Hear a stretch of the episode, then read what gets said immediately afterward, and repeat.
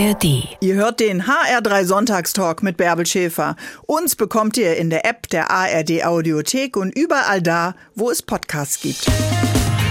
Hier ist der HR3 Sonntagstalk und mein Gast heute hat in der Tasche zweimal Gold bei Olympischen Spielen, zwölfmal Weltmeisterin, dreimal Sportlerin des Jahres und in nur sechs Jahren dreimal Gesamtsiegerin im Weltcup. Also ein Festtag heute im Sonntagstalk für alle Wintersportfans. Herzlich willkommen, die erfolgreichste Biathletin aller Zeiten, Magdalena Holzer.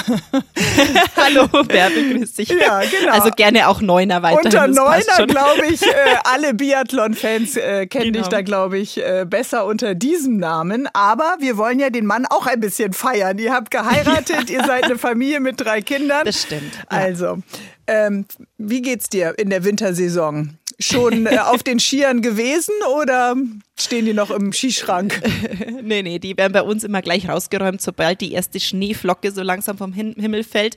Ähm, ja, also klar, Wintersport gehört bei uns einfach dazu. Wir kommen ja auch aus einer Region, wo du täglich damit konfrontiert bist, wo es tolle Loipen gibt, wo man Skifahren gehen kann.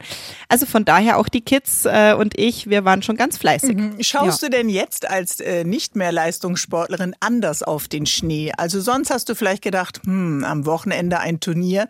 Wie ist die Konsistenz des Schnees eigentlich am besten für eine Leistungssportlerin? Ja, also natürlich gucke ich anders drauf, weil es vorher mein Beruf war und man natürlich immer hofft, hat es überhaupt Schnee, kann ich da trainieren, so wie ich mir das vorgenommen habe. Also was die Schneekonsistenz anging, da hatten wir Gott sei Dank unsere Techniker, die sich um dieses ganze Thema gekümmert haben und unsere Ski dann perfekt vorbereitet haben. Aber klar, also du bist natürlich als Wintersportler darauf angewiesen, dass es überhaupt Winter ist, dass es Schnee hat. das muss man dass- ehrlich sagen. In Ja. Zeiten des Klimawandels, liebe Magdalena, ist Definitiv. das ja in bestimmten Ja, ja. Regionen überhaupt nicht mehr selbstverständlich. Gar nichts, gar nicht. Also gerade bei uns in Deutschland, auch bei den Weltcups in äh, Oberhof in Ruppolding, da haben wir schon immer sehr gezittert, kann der Weltcup bei uns überhaupt stattfinden oder nicht. Und ja, vor zehn Jahren, da war das tatsächlich schon noch anders als jetzt. Also wir hatten schon noch mal, glaube ich, ein bisschen sicherer Schnee, als es jetzt mittlerweile der Fall ist. Kann ja. man sagen, Schnee ist nicht gleich Schnee. Also der aus der Kanone, der Neuschnee, äh, der feuchte, triefende, der schwere, äh, das macht ja schon einen Unterschied aus. Und dann hast du gerade gesagt, die Techniker haben sich immer auf die unterschiedlichen Verhältnisse äh, eingestellt.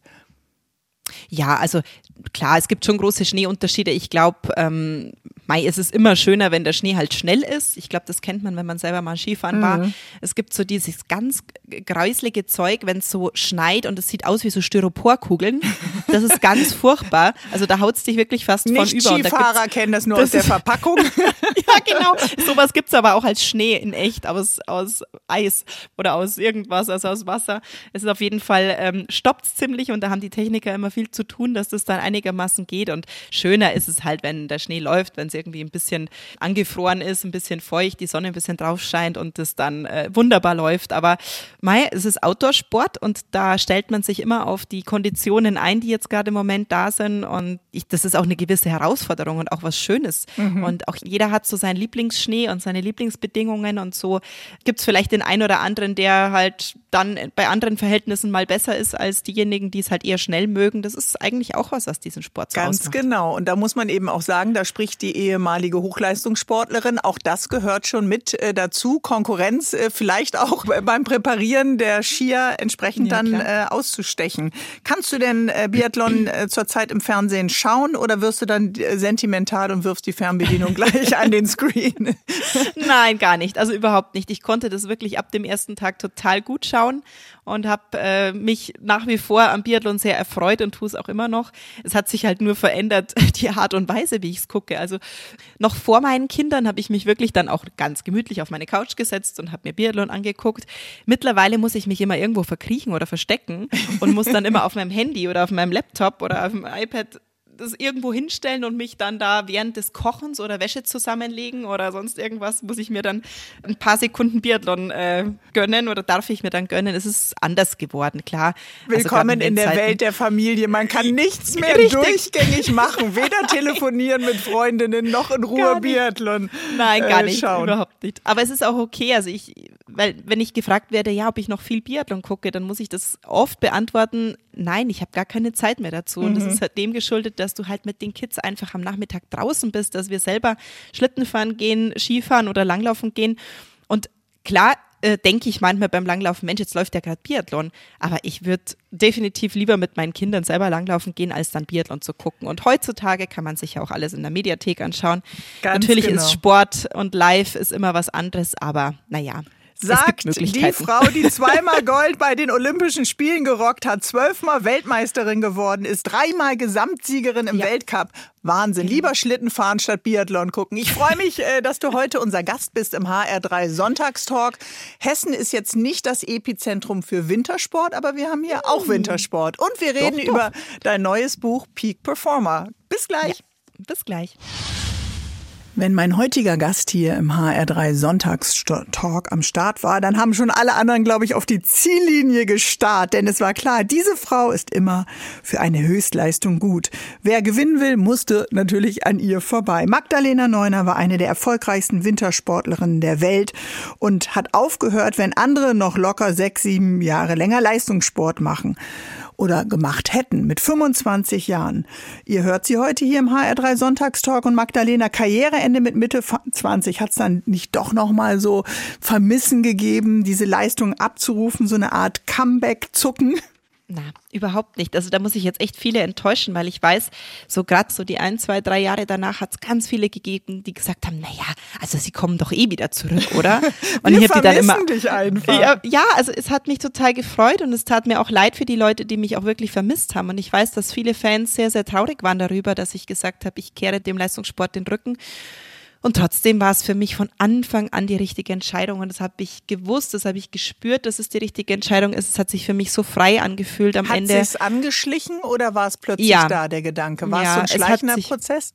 Ja, es war ein Moment, wo der zum ersten Mal kam und dann hat er sich schleichend die ganze Zeit immer wieder so gezeigt und fortgesetzt, dieser Gedanke. Also ich glaube, der Auslöser waren die Olympischen Spiele 2010, wo ich einfach mein größtes Ziel erreicht hatte, mhm. Olympiasiegerin zu werden. Und trotzdem war für mich danach ja relativ schnell klar, dass ich als Sportlerin keine Olympischen Spiele mehr mitmachen möchte, aus verschiedenen Gründen. Und ich dann ähm, so dieses Ziel hatte, bei den Heimweltmeisterschaften zwei Jahre später in, in Ruppolding noch erfolgreich zu sein, da war zum ersten Mal so dieses Gefühl da, naja, hm, also ich glaube, es neigt sich langsam dem Ende und ich habe mich auch gewehrt dagegen, weil ich mhm. gedacht habe, na du bist ja viel zu jung. Du es ist auch dein Leben, ja. Du, ja, du verabschiedest dich ja dann auch Absolut. von deinem bisherigen Leben.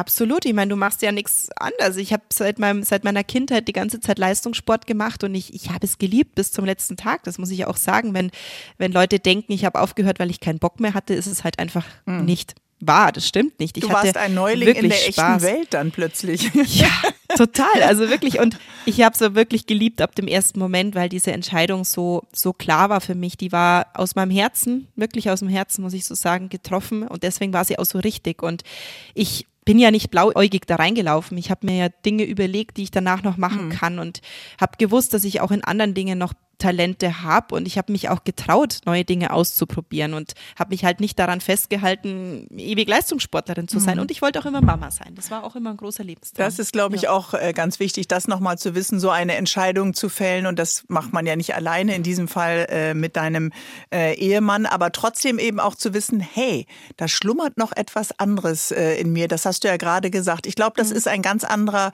ein ganz spannender Gedanke, äh, diesen anderen Talenten auch Raum zu geben, ja, das, dann bist du ja schon ja. sehr beschenkt, weil viele fokussieren sich auf dieses eine außergewöhnliche Talent, feilen daran bis zur Spitzenleistung, aber zu mhm. sagen, vielleicht ist da noch was anderes, was auch noch wachsen kann und man ist ja mit 25 noch sehr jung.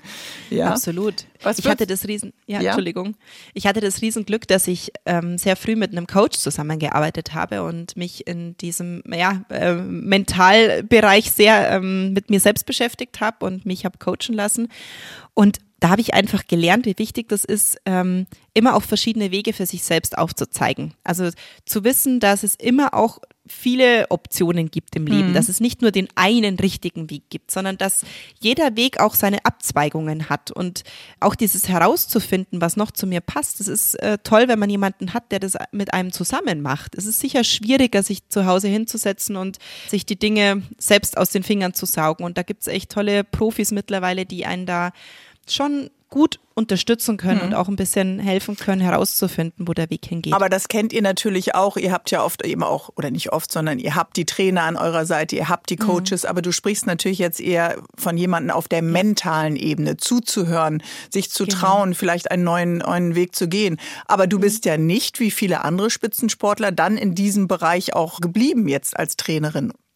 Nein, das konnte ich mir auch nie vorstellen. Ähm, mich interessiert tatsächlich eher dieser mentale Bereich. Ich habe äh, ja jetzt erst vor kurzem mein Zertifikat gemacht als Fachkraft für Stressmanagement und Resilienztrainerin und ähm, möchte tatsächlich auch irgendwann meine Coaching-Ausbildung machen, weil mich dieses Thema interessiert und weil ich glaube, es ist sehr zeitgemäß. Ich glaube, viele Menschen haben so viel Potenzial und wissen aber nicht, wie kann ich mich da aufstellen oder wie? Magdalena, könntest ähm, du die aktuelle Bundesregierung vielleicht coachen? Da scheint auch viel Personal zu sein, aber äh, viel Talent ja. zu sein, aber auch sehr viel Spannung.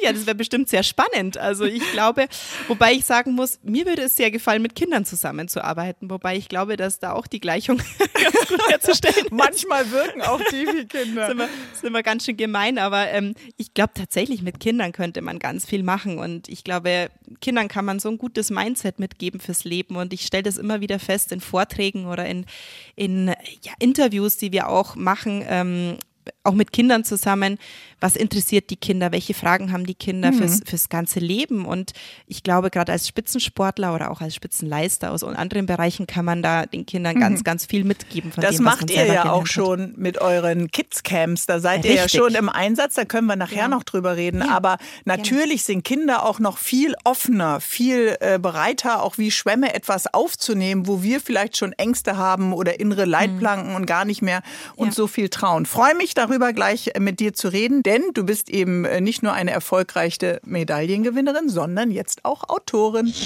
Spitzenleistung richtet sich nach dem eigenen Potenzial und wartet nicht auf die Anerkennung anderer. Man zollt sie vorrangig sich selbst. Leistung geht eigentlich nie ohne Leistungswille. Und dieser Wille ist genau das Gegenteil von Gleichgültigkeit. Fleiß ist wichtig, aber längst nicht alles.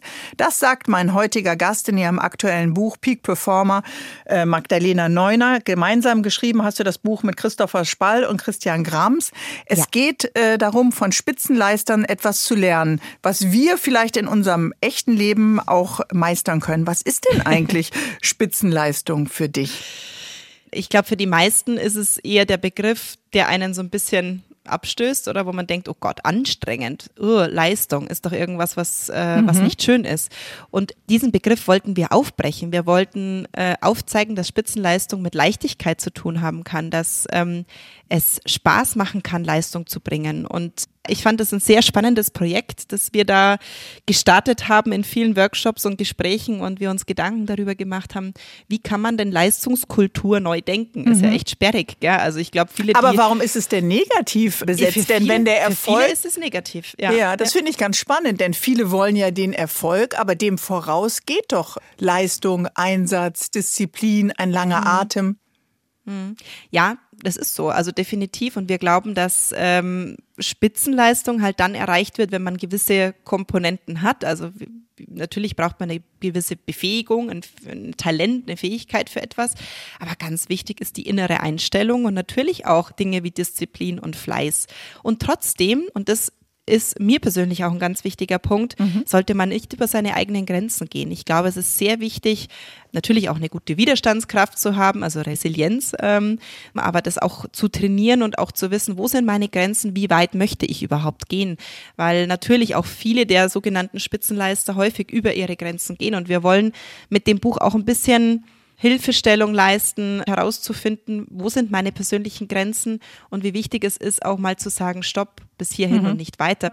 Wir hatten das Riesenglück und ähm, die Riesenfreude, mit sehr, sehr vielen sehr spannenden Leuten sprechen zu dürfen für, für unser Buch, die aus dem Spitzensport oder aus, aus dem Extremsport, so mhm. wie Thomas Huber zum Beispiel, den viele genau. kennen von den Huberburm, die auch von ihren eigenen Rückschlägen erzählen und von ihren Erfahrungen. Und wir hoffen einfach, gerade jungen Menschen oder ja, also das Buch ist auch geschrieben für Lehrer, für Ausbilder, mhm. für Trainer, für Eltern, für jeden, der sich selbst weiterentwickeln möchte, aber für jeden, der ähm, ja sich mit diesem Thema meine eigenen Grenzen, Rückschläge, was motiviert mich, ähm, welche Ziele kann ich mir setzen, mhm. sich auseinandersetzen will. Jetzt hast du schon sehr viel gut. zusammengefasst. Wir bröseln das mal nach ja. und nach ein bisschen, bisschen auseinander. Ich würde gerne nochmal ansetzen bei diesem äh, Gedanken äh, von dir, den du eben genannt hast, warum wir Leistungskultur vielleicht neu denken sollten.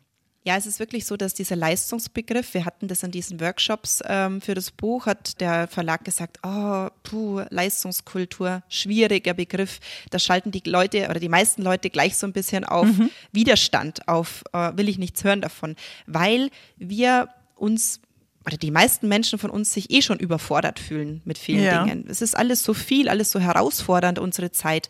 Und deswegen verbinden viele Leistungen mit anstrengend und noch mehr tun. Mhm. Und ähm, deswegen haben wir gesagt, Leistungskultur neu denken. Also wie kann man denn eine gute Leistungskultur einführen, indem man Kindern zum Beispiel vermittelt, dass es Freude machen kann, aus eigener Kraft was zu schaffen, dass es wichtig ist herauszufinden, was zu einem passt, mhm. denn dann ist es auch einfacher, Leistung zu bringen. Ich glaube, das kennt doch jeder. Klar, also wenn, als wenn dir was übergestülpt logisch, wird und du sollst Mathe-Genie werden und hast da überhaupt kein Talent, nur als Beispiel Natürlich. oder in genau, anderen Bereichen, ist, ja. Ja, die Kinder merken das in der Schule ja auch schon. Die haben ihre gewissen Begabungen und wie toll wäre das, wenn man Kinder noch mehr in ihren speziellen Begabungen mhm. fördern könnte, anstatt sie in Korsette zu drängen, die nicht mhm. zu ihnen passen. Und also sie da abholen, wo schon eine genau. Neigung da ist oder ein Interesse. Genau. Genau, mhm. also ich finde das zum Beispiel auch für mich jetzt als Mama, jetzt nicht als Autorin gesehen, eine Riesenaufgabe herauszufinden, was passt denn zu meinen Kindern. Und das ist gar nicht einfach. Die Kinder wissen es oft selber gar nicht so genau. Natürlich kristallisiert sich das so ein bisschen in der Schule heraus, im Hobby, im Sport, den sie vielleicht machen. Aber sie dahin zu fördern und zu unterstützen, ist doch eine Riesenaufgabe, die wir Eltern erfüllen können. Ähm, immer okay. auch mit der Achtung, mit dem Aufpassen, die Kinder nicht zu überfordern und sie nicht dahin zu schicken, mhm. wo sie nicht hinpassen. Weil ja. es gibt natürlich auch die Eltern, die Kinder in eine Sportart drängen, sage ich jetzt mal, die die Eltern gerne machen würden. Das stimmt. Aber ich würde Kinder jetzt auch natürlich denken, deine müssen alle sofort nein, auf die Langlaufski um oder äh, die kleine nein, nein, Säge in die Hand nehmen, weil dein Mann Zimmermann meist. ja, lustigerweise ist es tatsächlich so, dass der Mittlere sägt den ganzen Tag und äh, natürlich gehen wir auch langlaufen. Aber, Aber nicht nur. Nein, nicht nur, richtig. Und meine große Tochter ist zum Beispiel eher künstlerisch veranlagt. Die spielt ganz toll Klavier, ist im Theater engagiert, äh, ist beim Turnen. Das ist jetzt ein ganz anderer Bereich, mhm. aus dem, also ich habe sicherlich da weniger Bezug zum Turnen oder zum Theater und trotzdem möchte ich sie da 100 Prozent fördern, wenn das irgendwie möglich ist. Und mein mittlerer Sohn ist wieder ganz anders und der Kleine wahrscheinlich auch. Und ja, also das finde ich eine sehr spannende Aufgabe, die wir übernehmen können, die Kinder sehr individuell zu fördern. Nur leider lässt es unsere Gesellschaft häufig nicht so zu. zu. Also dann sind wir ein bisschen das Schulsystem, eng. Schauen genau, wir, schauen wir gleich mal drauf. Absolut. Okay, liebe Magdalena, Richtig. vielleicht ja, hat sie gerne. das musische und künstlerische aber auch von dir, weil dein Hobby ist ja, ja. Stricken und du kannst Harfe spielen. Das stimmt. Also, wir reden gleich weiter, ja? Freue mich auf dich. Magdalena Neuner ist mein Gast heute hier im HR3 Sonntagstalk. Sie gehört zur absoluten Weltspitze als Biathletin. Inzwischen ist ihre Sportkarriere aber beendet. Das Thema Spitzenleistung interessiert Magdalena aber immer noch. Was ist denn für dich, Magdalena, ein leistungsorientierter Mensch, der äh, vielleicht etwas hat, was andere, was wir anderen einfach nicht haben? Also ich glaube, ein leistungsorientierter Mensch kann sicherlich auch über die Komfortzone hinausgehen, nenne ich es mhm. jetzt einfach mal. Also sich auch mal durch Situationen durchkämpfen, die nicht so angenehm sind. Als Leistungssportler hast du das ja quasi permanent, dass du dich verausgaben musst, aber halt ähm, ja trotzdem immer auch mit dem Bewusstsein auf sich zu gucken, weil man muss ja gesund bleiben, man muss ja fit sein für die Wettkämpfe. Eigentlich eine tolle Schule fürs Leben. Mhm. Es geht aber nicht darum, irgendwie Druck aufzubauen, sondern es geht darum, dass jeder individuell für sich jeden Tag irgendwo das Beste gibt. Mhm. Und manchmal ist es für dich auch das Beste, mal weniger zu geben. Und das ist auch was, was wir aufzeigen wollen, wie wichtig es ist, ähm, mhm. Pausen zu machen, wie wichtig es ist, auf sich zu achten. Also nicht Grenzen permanent zu, zu, überdrehen und genau. über äh, die 100 Prozent dann rüber zu gehen. Aber manchmal Richtig. wünscht man sich ja. natürlich auch Kollegen, die zum Beispiel auch 100 Prozent ja. geben, ja, das, wenn wir sagen, mit dem Blick auf das echte Leben. Äh, heißt das, dass jemand, äh, der ein leistungsorientierter Mensch eher ist, Leistung anders definiert für sich als als vielleicht äh, der Kollege oder die Kollegin nebenan? Ich glaube, jeder definiert mhm. das für sich unterschiedlich, ob der jetzt leistungsorientiert ist oder nicht. Ich glaube, das ist ja immer eine sehr subjektive Sicht der Dinge wahrscheinlich. Mhm. Und Ja, ich glaube, die Leute, die ich kennengelernt habe, die auch an dem Buch mitgewirkt haben, das sind schon Leute, die halt bereit sind, die sogenannte Extrameile zu gehen. Also die halt auch bereit sind, vielleicht die Stunde länger zu arbeiten und ja, auch mutig sind, äh, die sich einfach Dinge trauen. Ich glaube, das mhm. gehört auch dazu. Ähm, auch keine trauen, Angst. sich mal einen Fehler zu machen, richtig, etwas Neues kein, auszuprobieren und richtig. nicht immer in der ausgelatschten Spur da mitzulaufen. Absolut. Ist es auch das? Ja. Das ist es absolut. Also wir wollen ähm, aufzeigen und haben auch tolle Geschichten da drin, wie wichtig es ist, auch Rückschläge einstecken mhm. zu können. Und die gehören eben zum Leben dazu. Und das sage ich auch den Kindern in den Vorträgen. Es ist, es gehört zum Leben dazu, dass wir Fehler machen, dass uns auch mal Dinge passieren, die wir gerne vermieden hätten. Das Wichtige ist, immer wieder aufzustehen und immer wieder weiterzumachen und nicht da zu bleiben, wo man ist und am besten, im besten Fall aus diesem Fehler zu lernen, ihn vielleicht nicht nochmal zu machen. Und was ich ganz toll finde, der Christian Grams, mein Mitautor, der sagt immer, er ist Unternehmer und für ihn ist es viel schlimmer, wenn äh, Leute in seinem Unternehmen keine Entscheidungen treffen, weil mhm. sie Angst vor einem Fehler haben, anstatt einfach mal eine Entscheidung zu treffen. Und er und sagt, ihm ist es lieber, sechs falsche, äh, falsche Entscheidungen und vier mhm. richtige Entscheidungen zu haben, als gar keine. Das heißt, das man muss aber sich Mut. in einem Umfeld ja. befinden, in dem ein Fehler nicht sofort geahndet Absolut. wird, in dem wir auch eine Absolut. Fehlerkultur äh, haben, wo so etwas erlaubt ist, äh, eher Absolut. zu feiern, der hat sich was getraut, hat nicht geklappt, versuchen wir einen anderen Weg. Äh, genau. Ja, das eben auch zu sehen. Aber wie würdest ja. du denn sagen, äh, du bist äh, Mutter von drei Kindern, du siehst auch mhm. bei deinen Kindern ganz unterschiedliche äh, Talente. Das eine ist ja die Freude vielleicht am Musizieren, ja. am Tanzen mhm. oder am Segen, was du gerade erzählt hast von deinem Sohn. Wenn wir jetzt aber sagen, wie weckt man denn Leistung? Das hieße mhm. dann, wenn man eine Lust oder ein Talent sieht, das dann entsprechend zu fördern und dem Kind den Raum zu geben? Also wie wird aus mhm. Freude an etwas dann tatsächlich eine Leistung, vielleicht sogar eine Spitzenleistung? Mhm. Da muss ich vielleicht sogar vorwegnehmen, dass, ähm, weil wir natürlich diese Frage ganz oft bekommen bei diesem Buch.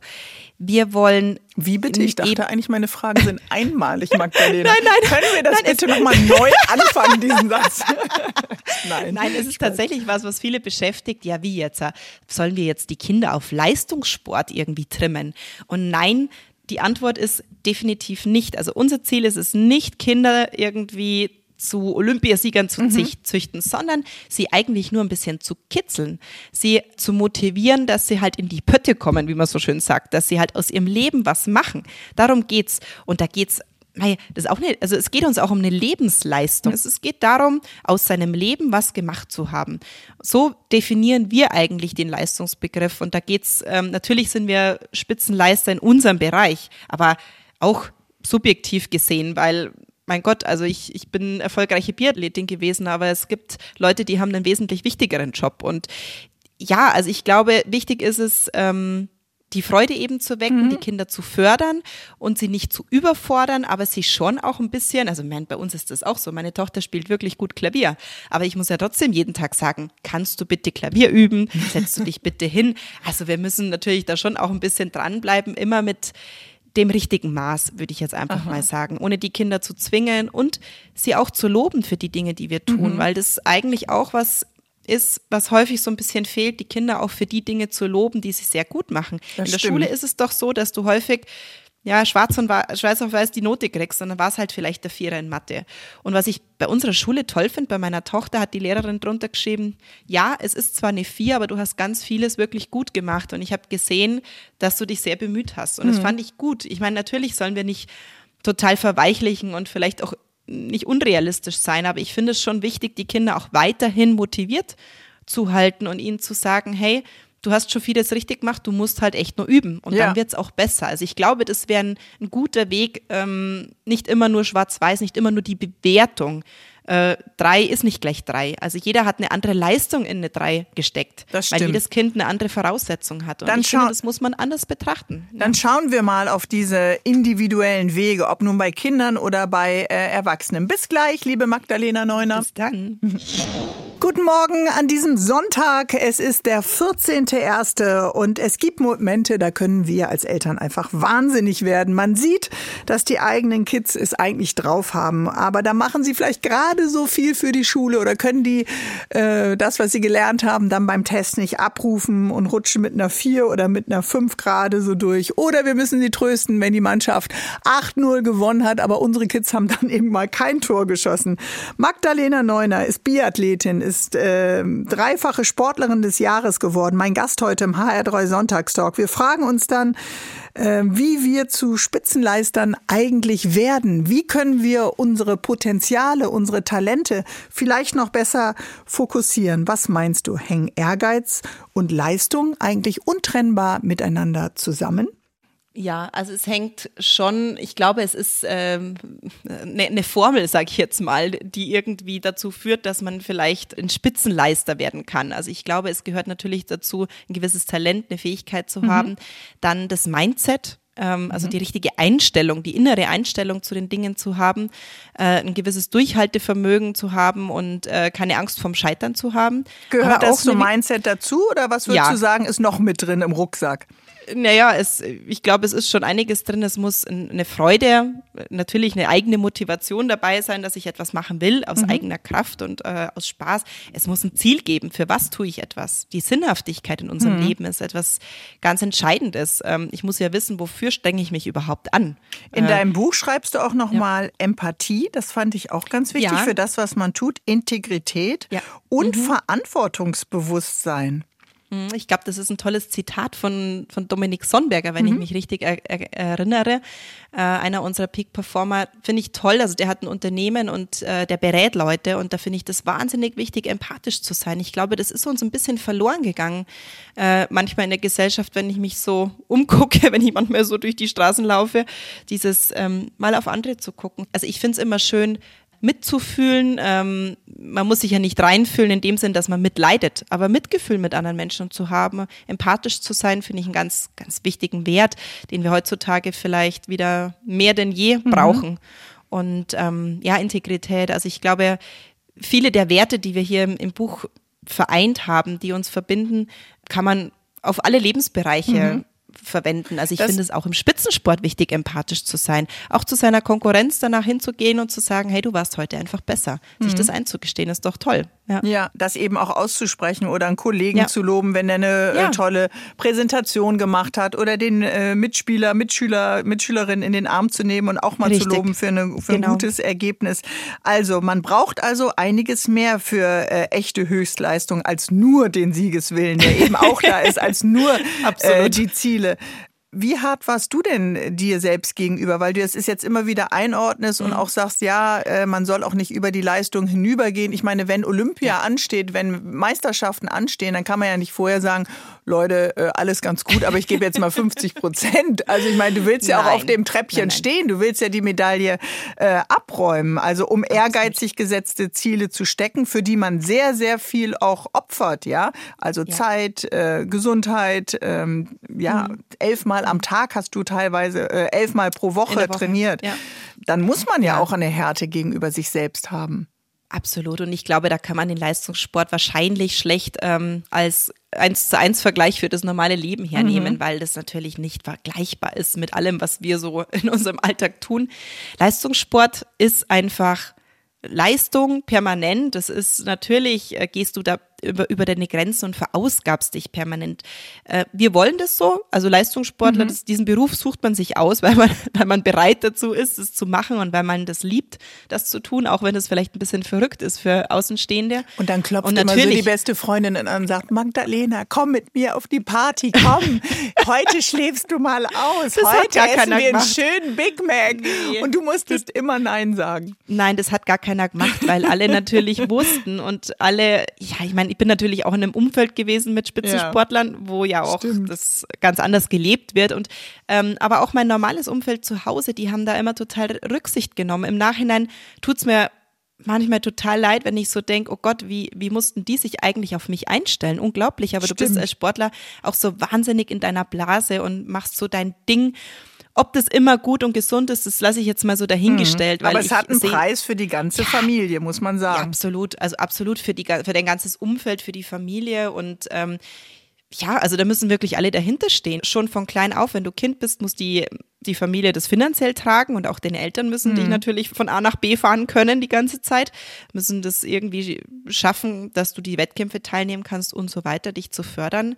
Und ähm, ja, denn es geht natürlich so weiter. Du, du erwartest natürlich auch von deinem Umfeld so ein gewisses Verständnis dafür, dass du halt ein bisschen anders tickst.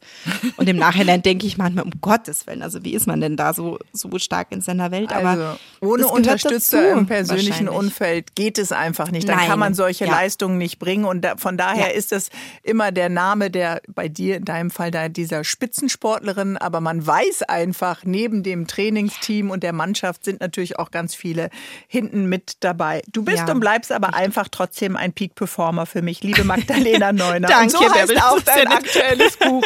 Bis gleich. Bis gleich. Für viele Menschen scheine ich noch heute ein Paradebeispiel für Disziplin und Durchhaltevermögen zu sein und damit ein Beleg für ein nach wie vor bestehendes Leistungsverständnis.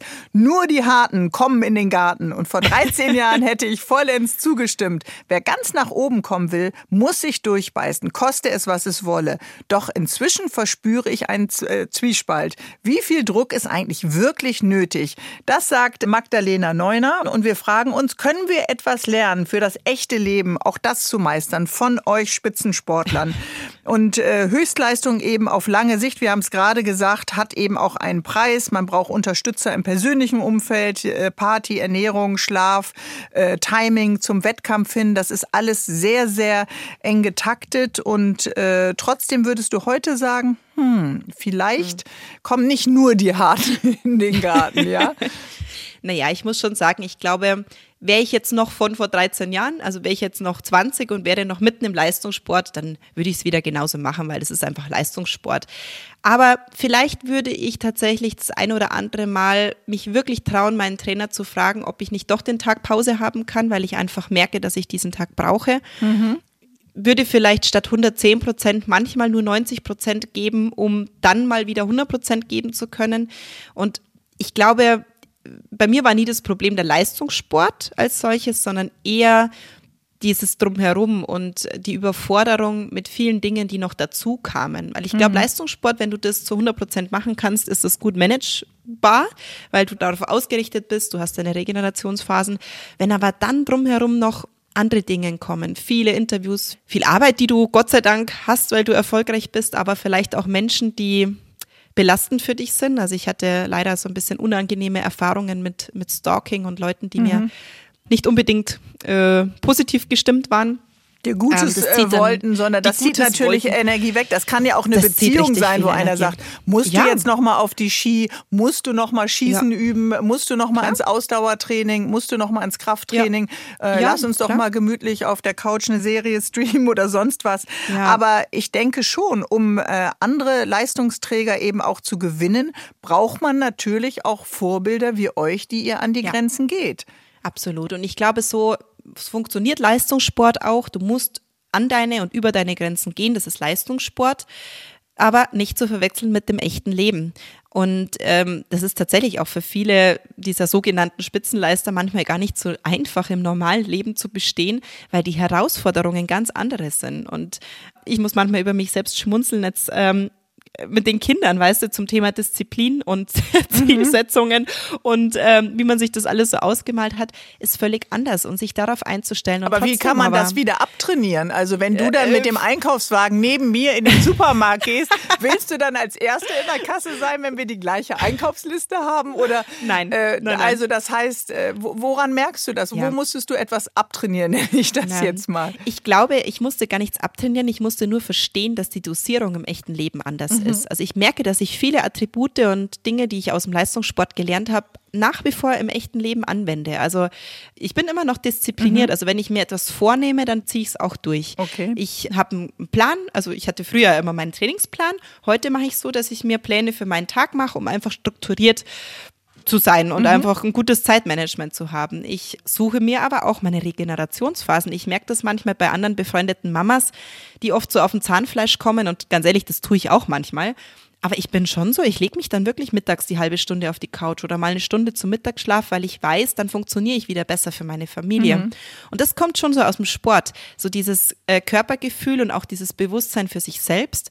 Ähm, ist zu benennen auch, und es dann auch durchzuziehen ja, und auszusprechen. Durchzuziehen. Weil vorhin hast ja. du ja gesagt, wenn man dann vielleicht ja. auch ein sehr junger Sportler oder eine junge Sportlerin ist, mhm. traut man sich ja auch manchmal gar nicht gegenüber dem Trainer zu sagen, ich spüre eigentlich von mhm. meinem Körper her, der gibt mir das Signal, ich brauche mal einen Tag Pause. Das kannst du natürlich mhm. heute selbstbestimmter besser machen. Absolut. Und eins meiner größten Learnings im Sport war, höre auf deine Intuition und dein Bauchgefühl. Mhm. Also es hat sich immer wieder bestätigt, dass wir eigentlich als Menschen so ein gutes Gefühl für uns selbst haben, es uns aber leider so abtrainiert wird. Weil du bist ja schon durch die Schule, durch weil gut, ähm, durch den Sport, du hast halt deinen, deinen Plan. Ich meine, Leistungssport ist immer äh, vielleicht ein schwieriges Beispiel fürs normale Leben, aber im Endeffekt ähm, sind wir vielleicht haben wir es uns tatsächlich ein bisschen abtrainiert, in uns selbst reinzuhören mhm. und uns auch zu trauen, zu sagen, Moment, ich brauche die Pause und hier ist meine Grenze. Und das war vielleicht zum, also das war für mich, glaube ich, eines der größten und wichtigsten Dinge, die ich lernen musste. Ich konnte nicht Nein sagen.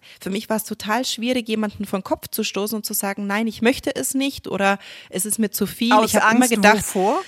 Ja, ich hatte immer gedacht, es ist ein Zeichen von Schwäche auf der einen mhm. Seite, wenn ich zum Beispiel sage, ich brauche die Pause, dass jemand von mir denken könnte, ich wäre nicht hart genug. Mhm. Das ist schon im Leistungssport ja, also so muss ich so auch etabliert. sagen, liebe Magdalena, ja. die Olympiamedaille ja. kassieren, aber dann einen Tag Pause machen. Das ja, wirklich. Ja das, in diesem Umfeld ist es wirklich so extrem, dass du denkst, naja, jetzt zu sagen, ich nehme einen Tag raus, da könnten die anderen denken, ich bin faul. Mhm. Wirklich. Und es ist doch jetzt noch so als Mama, wenn du sagst, ich nehme mir diesen Tag Pause, hat man immer das Gefühl, man müsste sich rechtfertigen dafür.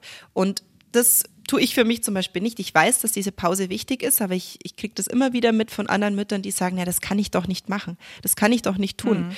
Und doch, ähm, man muss auf sich aufpassen, man absolut. muss eine Grenze ziehen. Wir Total. feiern dich, dass du die Auszeit heute für den HR3 Sonntagstalk sehr, sehr gerne. hast und vielleicht dafür deinen Mittagsschlaf äh, opferst. Wir hören uns gleich wieder, liebe Magdalena Nonner. Sogenannte Erfolgscoaches sind ja mit ihren Motivationsansprachen immer sehr forsch und berühmt und sprechen dann immer vom Mindset, von Erfolgstypen.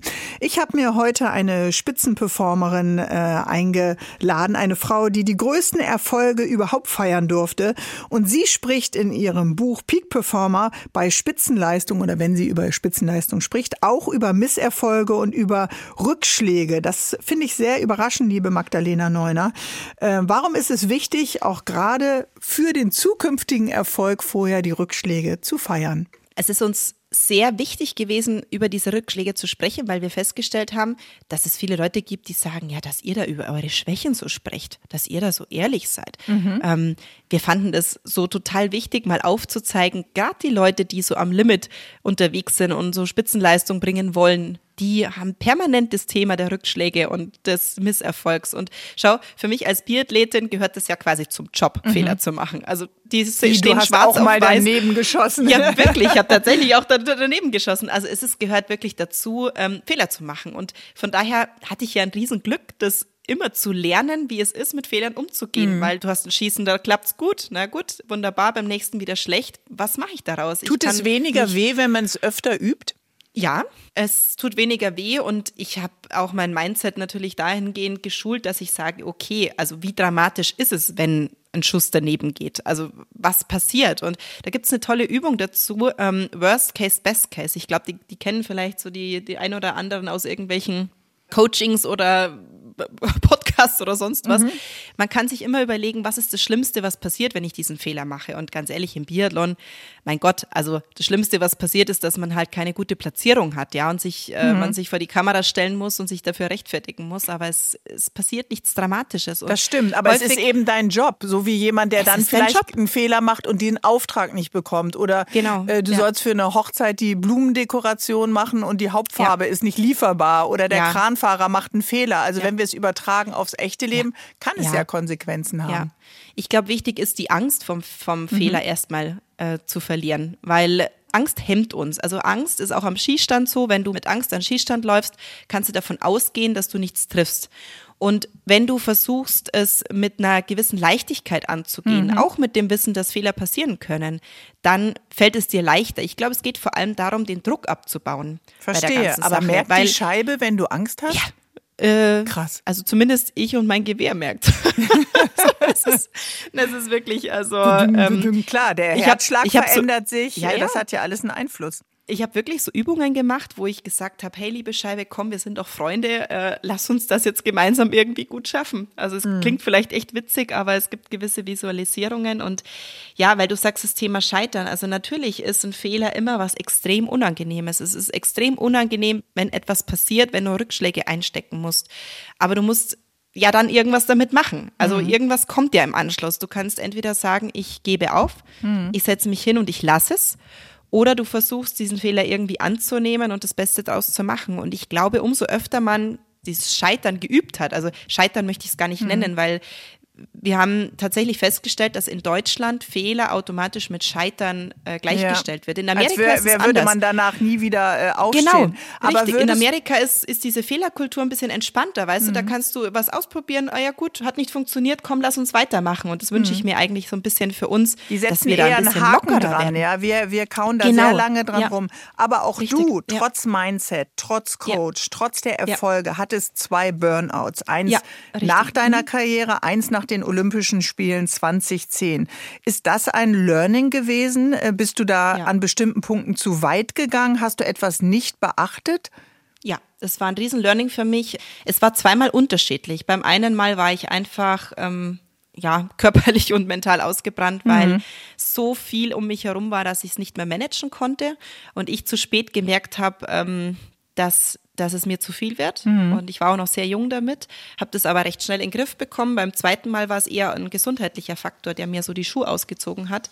Und dann als Mama, weißt mit zwei kleinen Kindern, du kannst dir keine Pause gönnen, äh, hast dann Berater um dich herum, die der Meinung sind, du musst aber durcharbeiten, auch wenn du krank bist und zwei kleine Kinder zu Hause hast. Mhm. Dann kommt halt irgendwann der Zusammenbruch, das ist klar. Und ich bin sehr dankbar dafür, weil ich dann ganz viel verändert habe in meinem Leben. Also bei solchen Dingen kann. Auf welche Anzeichen achtest du heute denn eher? Ja, ich merke zum Beispiel, wenn ich einfach, ähm, also bei mir ist immer der erste Indikator, wenn es mich stresst, dass mein Handy klingelt. Mhm. Ich weiß nicht, ob das manche kennen. Ich habe manchmal so Tage, wo ich mir denke, oh bitte, wenn jetzt einer anruft, dann kriege ich die Krise. Mhm. Und wenn ich so weit bin, dann merke ich schon, oh, Alarmstufe rot. Und da nützt es auch nichts, den Klingelton zu ändern, sondern es ist einfach grundsätzlich, da will schon wieder jemand etwas von ja, das mir. Das ist mir dann zu viel. Also mhm. dieses, dass jemand was von mir will und alle wollen was von mir. So das, dieses Thema ist bei mir so immer mal wieder sehr präsent. Und ich habe mich da insofern freigemacht, weil ich mir jemanden gesucht habe, der mich unterstützt mhm. im Hintergrund, eine tolle Assistentin, die mir jetzt auch diese Telefonate ein bisschen abnimmt. Ähm, ich bin auch viel klarer geworden in meinen Aussagen. Ich sage Menschen ganz ehrlich, wenn ich etwas nicht möchte oder mir etwas mhm. zu viel wird. Und das, das schreibst du ja auch nochmal in deinem Buch. Genau. Rückblickend genau. war mein größtes Defizit meine Unfähigkeit, klipp ja. und klar Nein zu sagen. Bis ja, hierhin und richtig. nicht weiter. Ich sage ja. jetzt kurz Nein, weil jetzt hat die Musik Raum. Und dann sind wir wieder da. Magdalena Neuner. Dankbarkeit spielt im Leben von Magdalena Neuner eine Rolle. Nicht nur Dankbarkeit für den Erfolg, sondern Dankbarkeit in meinem Leben. Ich nehme mir jeden Abend diesen einen kleinen Moment, in dem ich darüber nachdenke, was gut läuft und welche positiven Dinge ich heute wieder erleben durfte. Vielleicht gehört das zu einem Peak-Performer auch dazu, einem Spitzenleister, eine Spitzenleisterin zu sagen, hey, das habe ich geschafft. Dafür bin ich dankbar. Finde ich einen ganz spannenden Gedanken, liebe Magdalena. Ich finde den auch einen ganz wichtigen Gedanken und ich habe mich damit beschäftigt, warum es uns eigentlich so schwer fällt, uns selbst auch mal zu loben, auf die Schulter zu klopfen und zu sagen, ja, das war wirklich gut. Und es ist uns häufig, glaube ich, anerzogen oder vielleicht äh, gab es es früher nicht so. Jedenfalls ich mache das ganz bewusst und ich mache mir einfach bewusst, was war heute einfach toll an diesem Tag. Weil es auch tolle Erlebnisse, mhm. ähm, tolle Momente mit den Kindern und die hat man zuhauf, auch wenn man viel Streit manchmal hat und sich denkt, um Gottes Willen, also ist schon manchmal anstrengend und trotzdem die vielen, vielen schönen Momente des Tages sammeln, sich bewusst machen, das macht einem einfach Freude und macht einen einfach glücklicher. Ich weiß nicht, wie viele äh, Menschen angefangen haben, sich auf Langlaufski zu stellen und sich für Biathlon äh, zu begeistern, weil du einfach für viele Menschen ein Vorbild warst in diesem Sport und jetzt eben auch als, als Coach, als Autorin. Äh, wenn Menschen außergewöhnliche Leistungen bringen, ähm, was brauchen wir anderen dann, die wir keine Spitzensportler wissen, wenn wir auch Lust haben, uns vielleicht in unserem beruflichen Umfeld zu messen, wir da vielleicht auch gut sein wollen? Ähm, es gibt ein Kids Camp oder da bist du mit dabei. Ihr habt das äh, ins Leben gerufen, wo Kinder Lust bekommen so ein bisschen am Wettbewerb. Du hast es vorhin genannt, die ein bisschen zu kitzeln bei den eigenen Talenten. Also das muss nicht nur Biathlon sein, das können auch andere Sportarten sein. Wer kommt da zusammen? Genau, also es geht uns gar nicht um den Wettbewerb. Es geht uns eigentlich darum, Kindern die Möglichkeit zu geben, sich selbst mal ganz neu kennenzulernen. Das ist eigentlich so das Thema. Wir laden Kinder ein, sich ähm, bei uns anzumelden. Also jedes Kind im Umkreis von unseren Camps, wir haben verschiedene Camps in unterschiedlichen Städten, ähm, dürfen sich anmelden mit einem Bewerbungsvideo und wir machen zwei Tage mit den Kindern Sport, reden über Mindset, reden über Ernährung, ganz wichtiges mhm. Thema und ähm, ja, haben einfach eine tolle Zeit gemeinsam. Und, und sie treffen äh, aber echte Leistungssportler oder treffen, ehemalige echte ja, Leistungssportler. Richtig, also wir haben ganz tolle Leute dabei. Matthias Steiner zum Beispiel, mhm. kennen ganz viele ehemalige Gewichtheber, macht mit den Kindern tolle Vorträge über Ernährung, macht aber auch mal ein Krafttraining mit den Kids. Ist doch toll, wenn der stärkste Mann der Welt da ist und Krafttraining macht. Dann haben wir die, die Huberburm, die tolle Vorträge machen von ihren Erlebnissen, die sie hatten und ihren, ja, ihren Learnings, die sie selber hatten und den Kindern da ein bisschen was mitgeben. Mhm. Wir haben äh, tolle Sportler wie Lars und Sven Bender, ähm, die mit den Kindern Fußball spielen.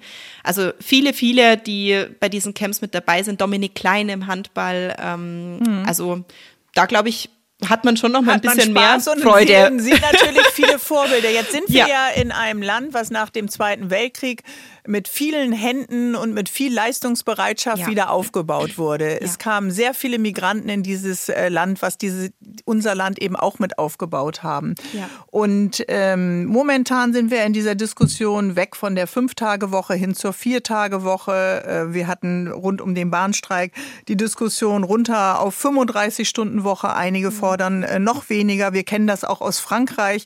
Und trotzdem schauen wir ein bisschen auf unser Land und denken, hm, sind wir noch äh, die Spitzenperformer, die wir vielleicht mal waren in vielen Bereichen? Ja. Hast du das Gefühl, dein Buch oder euer Buch äh, zusammen mit Christopher Spall und Christian Grams, man könnte auch etwas so ein so ein Ruck nenne ich das mal im Namen eines ehemaligen Präsidenten, äh, ja. das könnten wir auch wieder äh, gebrauchen für unsere Gesamtstimmung? Ja, ich glaube, das war tatsächlich auch mit einer der Gründe, warum wir dieses Buch geschrieben haben. Ähm, also ich komme jetzt eher aus dem Sport, das ist vielleicht nochmal anders, aber die beiden Unternehmer sehen diese Thematik natürlich schon. Mhm. Und ähm, sie schreiben aber nicht, dass wir jetzt alle wieder mehr leisten müssen, sondern wir müssen lernen, es anders zu machen. Ich glaube, es ist einfach ähm, die Art und Weise. Also ich fand es toll, wie Christian Grams, der ein großes Unternehmen führt, sagt, ja, natürlich hat er die Leute, die nur vier Tage arbeiten wollen, aber er unterstützt es, weil die dann in dieser Zeit wirklich 100 Prozent geben. Also man muss anders mhm. auf die Leute eingehen, aber ähm, dazu braucht es eben auch gewisse, einen gewissen Plan und äh, ein gewisses Mindset. Und wir haben versucht, es in dem Buch so ein bisschen darzustellen, wie das vielleicht wieder ganz gut funktionieren könnte. Und unser Buch ist kein Fingerzeig oder irgendwie, so müsst ihr es richtig machen, sondern es ist ein Inspirationsbuch, um Leute zu motivieren, Freude am Leisten zu haben. Hier ist besonders wichtig, eben nochmal deutlich zu sagen, wir wollen keinen Druck ausüben, wir wollen Nein, keine wollen Spitzensportler, sondern wir wollen individuelle Talente fördern. Wer genau. Lust hat, die Meile mehr zu gehen, äh, ist herzlich eingeladen. Aber genau. es geht darum, es auf das echte Leben zu übertragen und zu meistern. Und äh, das finde ich ein ganz ganz tollen Ansatz, weil in vielen Bereichen sind wir schon sehr, sehr gemütlich geworden. ja. Und ja. nur mit Gemütlichkeit kommt man natürlich äh, auch nicht voran oder schafft eben keine außergewöhnlichen äh, Leistungen, so wie du uns das ja auch äh, geschenkt hast. Letzte Frage zum Schluss. Ist Leistung eigentlich altersabhängig? Ich glaube nicht. Vielleicht ist es typabhängig, Leistung. Also ich glaube, dass wir immer bereit sind, Leistung zu geben, solange wir uns ja, im richtigen Umfeld und in der richtigen Situation befinden, oder? Ja. Also ich glaube, Leistung ist immer, immer abrufbar. Ja, ja. genau. Und äh, wer etwas sät, kann eben auch was ernten, so wie du. Ja. Oder wer Lust hat, kann eben euer neues Buch lesen. Wir danken dir ganz herzlich, liebe Magdalena Neuner. Grüße an die Kids und vielen an die Familie Dank. und zwischendurch auch mal runterfahren, haben wir auch von dir gelernt. Vielen, vielen ganz Dank. Ganz richtig. Dankeschön. Vielen lieben Dank. Bärbel Schäfer, der Sonntagstalk in HR3.